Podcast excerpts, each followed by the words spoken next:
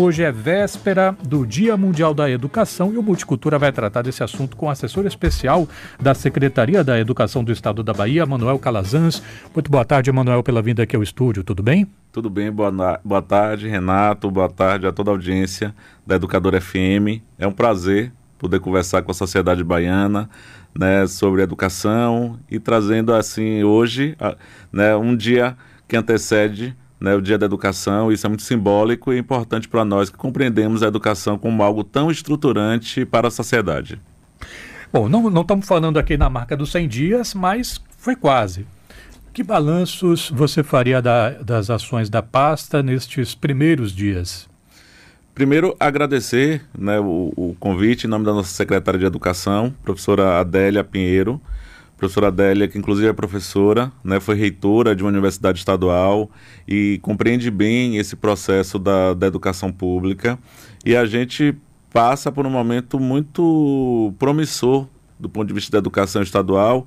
Primeiro, porque nós temos um governador que também é professor e que foi secretário de educação e compreende muito bem as demandas da, da educação, fez muito pela educação e passou por um período que marcou a história, não apenas da Bahia, mas a história do Brasil e do mundo, que foi a pandemia. Fazer educação pública durante o período da pandemia. E aí o, secret, o, o secretário na época, hoje governador Jerônimo Rodrigues, foi responsável, por exemplo, por fazer chegar a alimentação escolar as escolas fechadas por conta da pandemia em um período muito crítico para todos nós. E responsável também por fazer chegar conteúdo pedagógico para um estado do tamanho do estado da Bahia. Né? Nós temos 417 municípios, em todos os municípios da Bahia tem pelo menos uma escola estadual. E 1.070 unidades escolares, mais os anexos, que são aquelas escolas que são vinculadas a uma escola mãe por conta da Bahia ser um estado também muito rural, né, com muitas escolas rurais. Então a gente chega a quase 2 mil pontos de educação. Então, durante a pandemia, você fazer chegar conteúdo pedagógico, e aí, né, na época, a gente teve que recorrer né, há muitas estratégias, há muitas plataformas virtuais, mas até material escrito. Eu lembro muito né, de uma fala do secretário Jerônimo em relação a chegar o conteúdo na, nas nossas escolas e nos nossos estudantes, que assim, quem está na zona rural tem um celular, mas muitas vezes não tem uma boa internet. Ou quando tem uma boa internet, né, ou vai a algum ponto de internet, o, celular não roda direito. Então, assim, ter o material impresso e aí nós construímos cadernos de aprendizagem durante o período da, da pandemia. E eu estou falando só sobre isso para deixar assim marcado que tem um, um, governador que passou por essa experiência enquanto secretário de Educação e durante a pandemia, para a gente anima muito quem faz escola pública na Bahia e passar por um momento também né, de um investimento né, do governo do estado na construção de novas escolas para que a Bahia vire a chave e se constitua como um sistema de educação que tem como prioridade a educação em tempo integral, né, com aquela premissa de que quanto mais tempo um estudante passa na escola, necessariamente a gente percebe que nós temos mais aprendizagem. Né? Então não é só o tempo né, cronológico, mas é o tempo também de um amadurecimento, de uma compreensão do que é viver em comunidade. Então, e você ter acesso também a mais refeições em um estado que, infelizmente, né, nos últimos anos teve né, um adensamento de uma população em situação de segurança de insegurança alimentar né, com fome. A gente está falando de estudantes que vão para a escola e que tem na escola as refeições mais significativas do seu, né, do, do, seu dia. Então, ter uma alimentação escolar também nas escolas de tempo integral e nas escolas de tempo parcial também foram desafios que nós, que nós enfrentamos, mas que a gente passa agora, né, nesse período já com, com o governador Jerônimo Rodrigues a ter a educação como prioridade, a ter o combate à fome como prioridade, a ter uma escola nessa centralidade da discussão de uma construção de uma sociedade baiana mais justa. Né? Então, nesses 100 dias, a gente né, tem experimentado é, uma agenda intensa de inaugurações de novas escolas. Hoje, por exemplo, o governador com a secretária Adélia, eles estão no município de Central, na Chapada. na Chapada, né? Inaugurando uma escola de tempo integral. Qual é a capilaridade das escolas de tempo integral hoje? Hoje, a gente consegue chegar em quase todos os municípios, pelo menos com a oferta do tempo integral. Então, nós temos escolas, e é importante deixar claro, nós temos escolas que são escolas exclusivas do tempo integral e escolas que oferecem o tempo integral e o tempo e o tempo parcial. Né? Então, a gente chega a, aos municípios com essa proposta. Né? As escolas que estão surgindo agora, elas já surgem como escolas de tempo integral, Daí, isso, a gente acaba mudando um pouco a cultura de entender que, que o tempo integral é possível, sim. Né? A gente tem uma discussão muito antiga sobre o tempo integral. Né? Se você for observar quem é uma referência teórica para o tempo integral no Brasil, é um baiano, que é Anísio Teixeira, né, com a escola parque, né, e com toda uma estrutura de pensar uma escola que não fosse só a escola das quatro horas do estudante com a professora ou com o professor, mas de uma escola com turno estendido, de uma escola que tem arte, que tem cultura, que tem lazer. Então, as escolas novas, as escolas que estão surgindo como escolas de tempo integral aqui no estado da Bahia, e é importante, né, quem está aqui em Salvador, se passar pela praça central ali do Imbuí, vai ver uma grande escola, a Escola Romulo Almeida, que é uma escola de tempo integral inaugurada recentemente. Em São Cristóvão, nós temos uma grande escola de tempo integral. Nós temos a escola é, Mãe Stella, que fica ali no Cabula, naquele antigo prédio da, da Oi, né, da, era uma empresa de telefonia, que hoje é uma grande escola estadual. Na Sussuarana também nós temos uma, uma escola inaugurada recentemente. As pessoas até se assustam, acham que é uma universidade, porque as escolas elas já nascem com auditórios, né, com laboratórios, com piscina, né, uma grande estrutura. Porque fazer tempo integral não é só aumentar o tempo né, da carga horária diária do estudante, ele fica lá só vendo o quadro. Não, tem que ter espaço, tem que ter estrutura na escola para as atividades de artes, atividades esportivas e um currículo integrado a tudo isso. Né? Então, as escolas de tempo integral, elas já nascem agora com essa formatação de tempo integral, a coexistência com os sistemas de, de, de tempo regular, porque ainda existe também, e as escolas nos municípios e até aqui em Salvador, também na capital, que não tinha os equipamentos. A gente tem um movimento também de colocar auditório, de colocar quadra, de colocar a piscina e transformar essa escola em uma escola também com espaço para, para o tempo integral. É uma revolução na perspectiva de entender essa escola como uma escola que ocupa esse tempo do, do, do estudante, né, do, do jovem, é, com educação profissional também. E nós temos vários programas de tempo integral, de, de educação profissional, que a gente sabe da importância da profissionalização. A gente quer que muitos estudantes cheguem até as universidades, mas alguns estudantes fazem a opção de um curso técnico, tem uma necessidade muito forte de ir para o mercado de trabalho. Então, eles acabam fazendo um, um curso é, profissionalizante, educação né, profissional, dentro do currículo do, da escola de ensino médio e vai. A gente tem programas que são paralelos a isso, como Educar para Trabalhar, como né, outras iniciativas é, do governo do Estado, justamente para permitir também que esse estudante faça o, o, a educação profissional e quando a gente consegue né, ter no tempo integral a educação profissional também, aí é um, uma receita né, de, de sucesso e a gente sabe da importância que essas escolas têm. Então, a gente convida a sociedade a passar por as escolas novas do governo do estado e, e visitar para ver que é uma estrutura não apenas física, mas de conceito também, de entender a importância do tempo integral para os nossos jovens. Eu estou conversando com o Manuel Calazans, ele é assessor especial da Secretaria de Educação do Estado da Bahia, que está, a, a Secretaria está realizando uma avaliação diagnóstica em 1.065 escolas da rede estadual do ensino com o uso de uma plataforma, de uma ferramenta virtual chamada Plataforma Plural. Como é que funciona?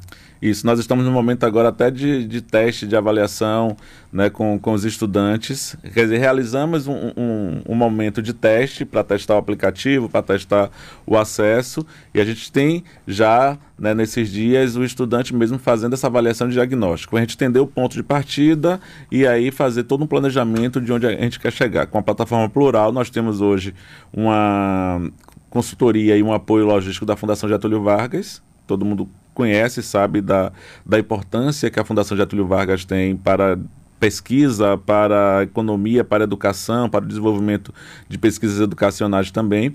Então, através da, da Fundação Getúlio Vargas e através dessa plataforma plural, a gente está chegando com avaliação, mais acompanhamento, formação de professor, porque assim, fazer o diagnóstico é super importante, e aí a gente aproveita a audiência da Educadora FM, né, do Multicultura, para pedir que, que o diretor da escola, a diretora, o coordenador pedagógico e os professores incentivem que os alunos façam essa avaliação avaliação, é uma avaliação feita né, por meio digital no computador, e aí isso vai servir de base para todo o nosso planejamento, porque ao fazer a avaliação, o aluno demonstra, o estudante demonstra né, qual é o ponto de partida, o que, é que ele traz já como conhecimento prévio, para a partir daí o professor ter né, como está conduzindo, está aperfeiçoando a essa, esse, o ensino e a aprendizagem, consequentemente, dos nossos estudantes. Então, com, com a Plural, a gente tem né, essa iniciativa, que é uma iniciativa de reconstrução de, de aprendizagens. Né? A gente passou por um período, e é inevitável que eu não faça referência à pandemia, porque a escola é uma, é uma escola presente, é uma escola corpo a corpo, é uma escola que a, pre, a presencialidade é muito importante nesse, nesse processo. A gente sabe que existe educação à distância, hoje se faz universidade, a gente faz universidade à distância, pós-graduação, mas no momento da infância, no momento da juventude, da adolescência, a escola presencial é super importante. Né? Então a gente passou por um processo de uma educação à distância que teve que ser, teve que acontecer por conta da, da pandemia e a gente tem hoje uma necessidade muito forte de reconstrução de aprendizagens. Então a gente precisa correr, a gente precisa ter um tempo mais efetivo de, de atividades, de aulas, de reforço, né? para que o estudante recomponha esse conjunto de habilidades e competências que a gente precisa ter na, na educação básica. Então a gente faz isso né, com a plataforma plural, com o apoio da Fundação Getúlio Vargas, mas com acompanhamento, com formação de professores, né, através do nosso Instituto Anísio Teixeira e de outras ferramentas da própria Secretaria de Educação, para que o professor compreenda onde o aluno está e o que a gente pode fazer para recompor essa, essas aprendizagens. E isso é importantíssimo para a rede estadual e super importante para os municípios também, porque pela Constituição, a rede estadual é responsável pelo ensino médio. Cabe aos municípios a educação infantil e o ensino fundamental. Né? Então, se o aluno não é alfabetizado no tempo certo, se o aluno não passa né, por processos de aprendizagem no seu período de escolarização normal, que vai lá desde a creche, desde a educação infantil até o nono ano, quando ele chega no ensino médio com deficiência, com dificuldade de leitura, com dificuldade de interpretação é, de texto, com sérias lacunas no processo de aquisição da matemática, da linguagem matemática, das ciências, para o professor do ensino médio isso dá muito mais trabalho. Então, recompor a aprendizagem é uma tarefa hoje para os municípios, para o estado da Bahia, porque são redes que se é, uma retroalimenta a outra, ou seja, o aluno que sai da rede municipal diretamente ele vai para a rede estadual fazer o seu o seu ensino médio. Então a gente pede esse envolvimento também dos municípios, ou seja, educação envolve toda a aldeia, educação envolve toda toda a sociedade. E a gente precisa ter uma sociedade brasileira, uma sociedade baiana preocupada com a educação, né? As famílias também elas têm um papel fundamental, então é importante que os pais responsáveis também incentivem que os estudantes façam as, as avaliações externas. A gente está falando do plural agora, mas a gente tem o Prova Brasil, a gente tem o SAEB, tem o Enem, né? que são exames hoje tão estruturantes, porque, por exemplo, o Enem né, na minha época era só o vestibular, né? Mas hoje você tem o Enem que dá acesso às universidades públicas. Então, assim, incentivar. Agora a gente está no período de isenção da taxa do Enem. Então é importante que o aluno de rede pública né, compreenda isso, que ele tem que fazer a inscrição dele no Enem, porque é o Enem que garante, através do SISU, através do ProUni, o acesso à universidade. Então, pedir que a família também faça né, a sua parte, incentivando né, que o estudante faça as avaliações, que tenha frequência regular nas escolas. Nós tivemos um processo de evasão muito grande, Renato, por conta da pandemia né, muito jovem, não teve uma adaptação bacana com a educação à distância, com as plataformas virtuais. Muitos foram para o mercado de trabalho né, por conta mesmo do empobrecimento, por conta da fome. Então a gente pede esse envolvimento de todos, desde os municípios, estados né, é, e a sociedade como um todo. Manuel, você está vindo conversar com a gente na véspera do Dia Mundial da Educação e na esteira de um episódio que, felizmente, se a gente não pode dizer e não podemos que foi eliminado, pelo menos arrefeceu, né? A tensão envolvendo ataques a escolas. Você esteve ah, aqui na, no IRDEB, né, mais, é, mais precisamente no TV Revista, falando a respeito desse tema, e você fez alguns comentários dizendo o seguinte: olha, a internet não é terra de ninguém, e você destacou também a importância de que as famílias acompanhem a maneira como os jovens estão se relacionando com os conteúdos disponíveis por meios digitais. E aí tem um momento que você vai falar em educação compartilhada. Você fala esse termo, educação compartilhada, família e escola. A minha pergunta é como a Secretaria da Educação vem é, favorecendo ou planejando ações para favorecer esse diálogo neste sentido. É, amanhã é o dia da educação e a educação, eu disse né, anteriormente, precisa de toda a sociedade, de toda a aldeia para educar essa juventude, educar essa geração que está na escola hoje.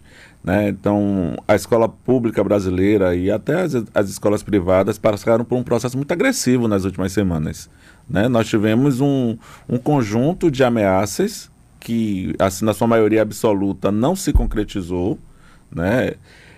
E a Secretaria de Educação, junto ao governo do Estado, precisou ser muito enérgica nesse momento para garantir as escolas abertas. Se a gente passou por um processo de pandemia e a gente está agora recompondo aprendizagens, pedindo a mobilização de todo mundo, através de novas plataformas, inclusive, para fazer essa mobilização, o que a gente menos precisa de escola fechada por causa de boato.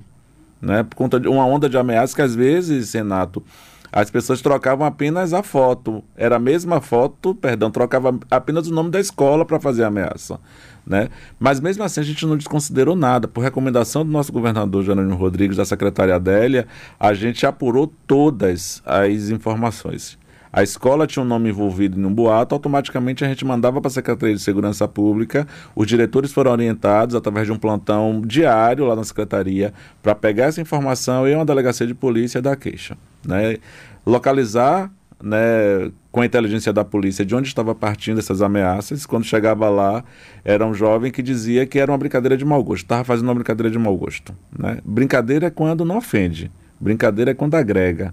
Brincadeira é quando faz o outro feliz, é quando deixa o espaço mais leve. Se é qualquer coisa para fechar a escola, para impedir um processo de educação, para machucar alguém, para fazer bullying, isso deixa de ser brincadeira. É qualquer coisa menos, menos brincadeira. Então, assim, nós passamos por esse processo de agressão.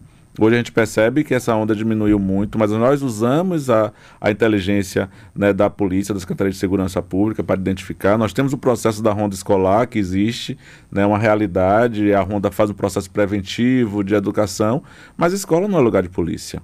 Escola é lugar de aprendizagem.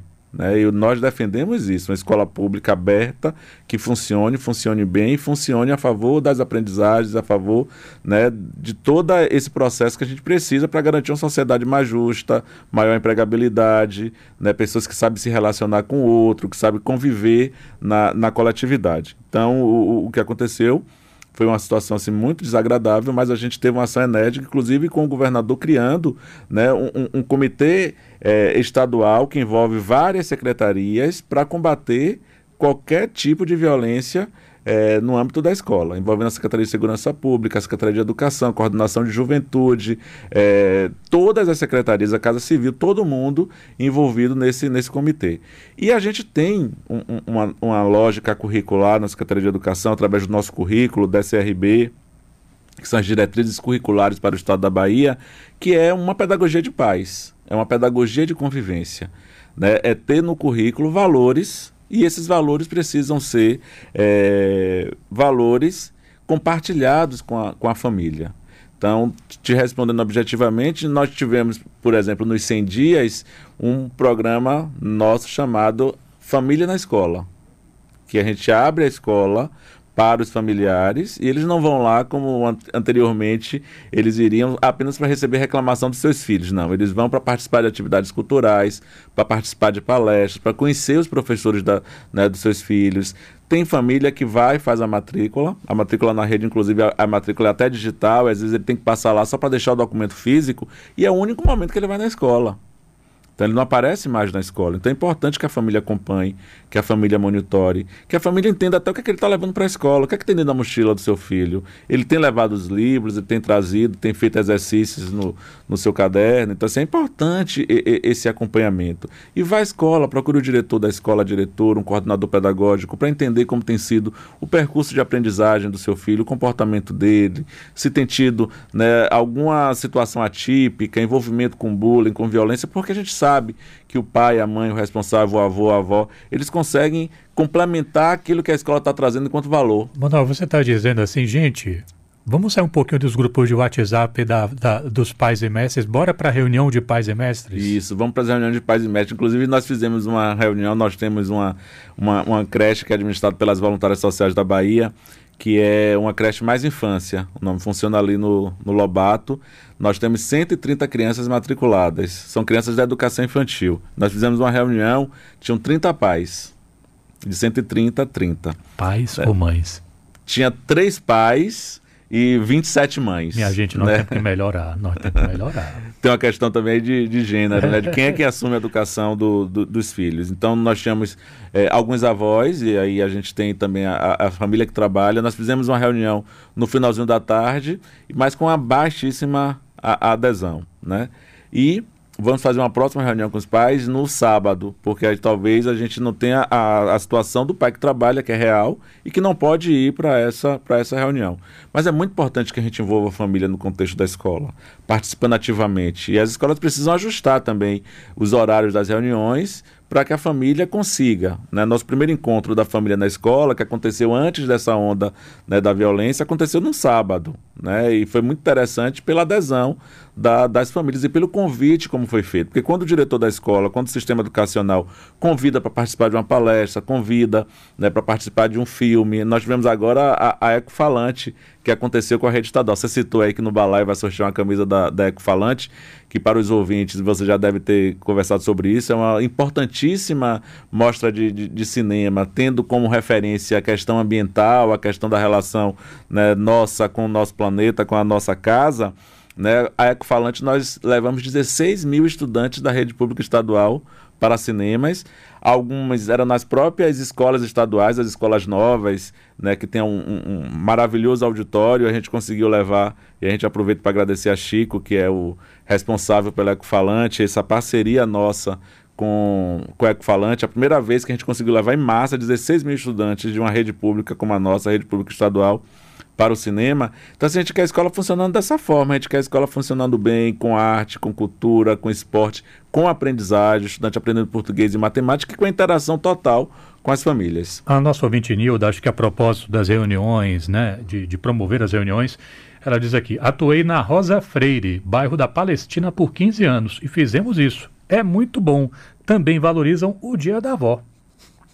Isso, eu acho que, se não me engano, o dia da avó é o dia de Senhora Santana, é 26 de. É, de, é de, que, a, que a avó de Jesus. De junho, né? né? É. dia de Senhora Santana. E eu, eu gosto muito, e agradecendo a participação da, da nossa ouvinte, de Nilza, eu gosto muito do Dia da Família. É muito importante a gente falar a família. Porque a gente sabe hoje que existe uma diversidade enorme de famílias. Desde a família né, da mulher, que é, que é a mãe solo, que acaba sendo responsável por tudo. As famílias crescem muito hoje junto com os avós. Né, então é comum né, uma, uma família que não é só pai e mãe, mas é pai, mãe, avô, avó, todo mundo morando no mesmo, no mesmo espaço, na mesma casa. Né, e é, famílias homoafetivas. É, então tem uma diversidade enorme de família. Então, para a gente não segregar dia de mãe, dia de pai, dia de avô, dia de avó, celebra sempre o dia da família. Em todas as datas, a gente sempre coloca a família como a grande referência e aí entra aí uma diversidade enorme de tipos de família. A gente quer qualquer tipo de família, mas a gente quer a serviço da educação, a serviço da educação do, dos filhos e isso potencializa, inclusive, as aprendizagens. Porque tem gente que diz assim, ah, é uma mãe que não teve muita escolarização, um pai analfabeto não pode participar da educação da filha? Pode sim. Inclusive, o pai analfabeto pode incentivar uma construção muito forte da língua portuguesa, da matemática, do conteúdo, quando ele diz a esse filho, quando ele monitora esse filho em relação às atividades. Então, a família deve participar e a gente, né, quando eu digo a gente da Secretaria de Educação, a gente educador percebe quando a criança é orientada, incentivada, né, pelos seus familiares.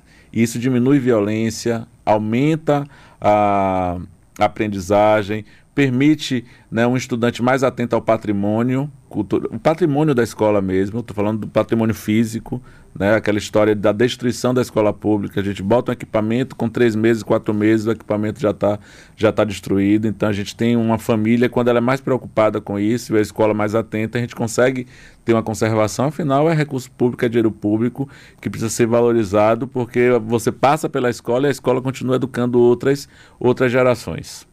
Eu queria agradecer muito aqui a gentileza do Manuel Calazans, que veio falar um pouco sobre as ações em favor da educação, da Secretaria da Educação do Estado da Bahia, nesta que é a véspera do dia, esta véspera do Dia Mundial da Educação. Muito obrigado, Manuel, pela vinda, saúde e bom trabalho. Eu que agradeço, aproveito para expressar a nossa admiração pelos professores da educação pública do Estado da Bahia, professores, professoras, coordenadores pedagógicos, gestores que tocam, os técnicos da Secretaria de Educação e em nome da nossa secretária Adélia Rodrigues, nosso governador eh, Jerônimo Rodrigues, a gente agradecer a Adélia Pinheiro e Jerônimo Rodrigues agradecer esse espaço aqui na Educadora FM, Rogério, toda a sua equipe. Parabéns pelo trabalho e salve a educação pública brasileira.